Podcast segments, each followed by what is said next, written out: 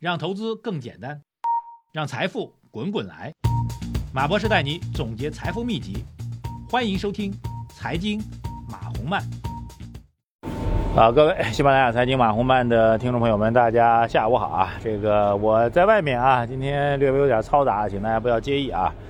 今天的市场呢，这个探底回升，哈，探底回升。那盘中的，这感受非常差啊，这个一度是创出本轮调整以来的一个新的一个跌幅。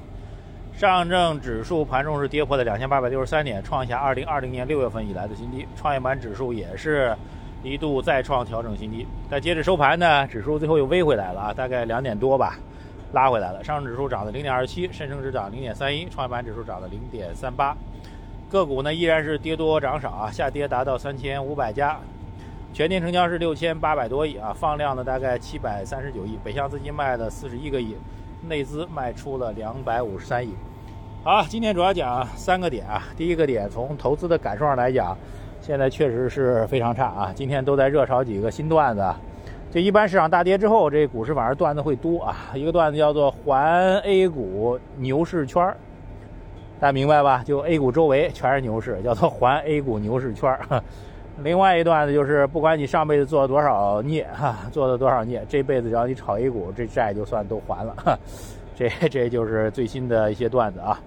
嗯，那么对于这是第一个点，第二点就是市场微回来，到底从怎么微回来的呢？从收盘之后的这个交易情况来做一个回看啊，不排除国家队在创出上证指数新低之后呢，有一个入场的迹象。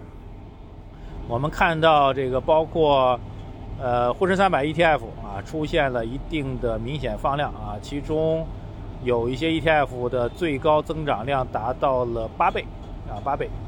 呃，成交量是分别达到三十多个亿、八亿、六亿和五点六七亿啊，成交量是较前两天是出现了明显的放量，所以不排除最后拉升起来啊，这个 V 字形拉升起来的主要推动力量是来自于国家队的一个救市的资金。但也比较奇怪，我记得去年的时候，两波的救市救市完之后呢，都会有这个明确的一个信号表达啊，什么这个呃社保基金入场啊，什么这个这个呃这个国投下面的一家资金入场啊，后来似乎盘中也有一些这个救市的迹象，但是现在也不高调说了，其实应该要旗帜鲜明的高调说，我就是国家队在买啊，在这个位置，我们国家队的资金。呃，这个政府背景的资金和各位普通投资者，我们是荣辱与共的啊！我们要大家一起在这个地位去扛起来。就是有时候这态度，政策态度你要更更鲜明、更主动，干了之后还不说，那其实就让干的这个效果会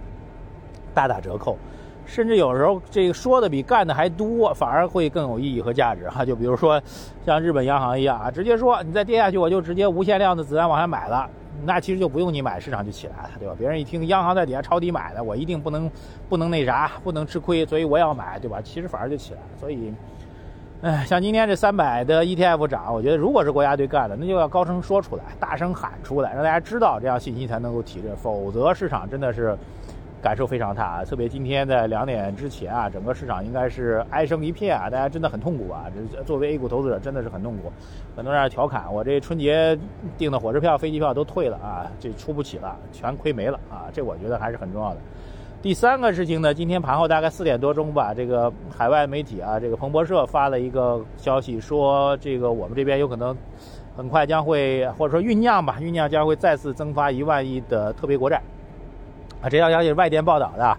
呃，未经证实。但是从之前去年十月底发那特别国债金额来讲呢，我觉得这个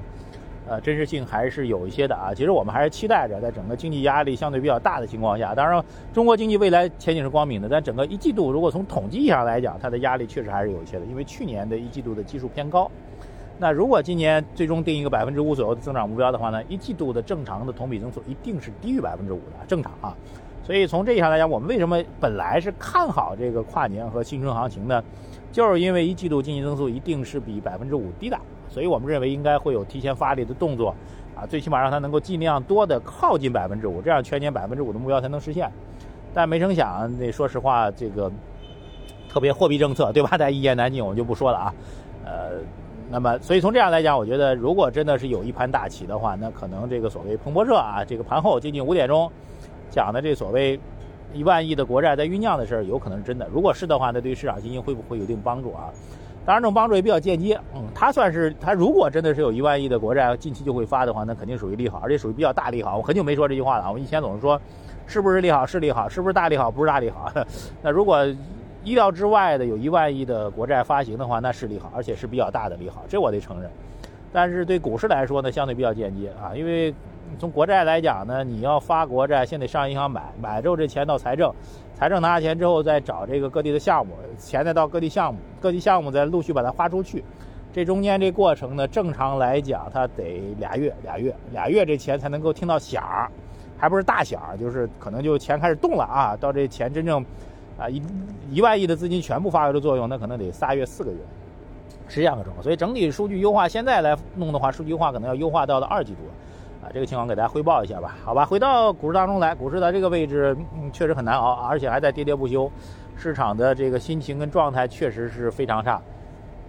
也没有特别好的方法啊。这时间点更多就是熬着哈。相信既然中国经济有光明前景，那股市未来一定会有更好的机会。当然这两天市场有个比较关注的关注的点，就是这个所谓的啊日经啊，日经今天最高的这个溢价已经达到百分之二十了，这疯了啊！当然尾盘的时候掉下来了。另外有个重磅的福利给到大家，老马书房的第三季已经正式登陆喜马拉雅了，大家可以在我的喜马拉雅首页看到这张音频的专辑。那么本期的老马书房当中呢，您可以收听到我本人对于五十本经典好书的解读，包括经济学、管理学、商业知识等各个知识领域啊，可以多方面的满足不同朋友们的兴趣和需求，和大家一起去通晓古今，看遍世界。现在呢，从喜马拉雅加入我们的老马书房第三季啊，限时优惠只需要一百九十九块钱，你就可以永久回听这五十本好书的讲解，终身有效。感兴趣的朋友们啊，现在就抓紧时间加入吧。如果各位透过喜马拉雅收听我们节目的话，请务必点击节目的关注按钮、留言、点赞、转发，谢谢大家，再见。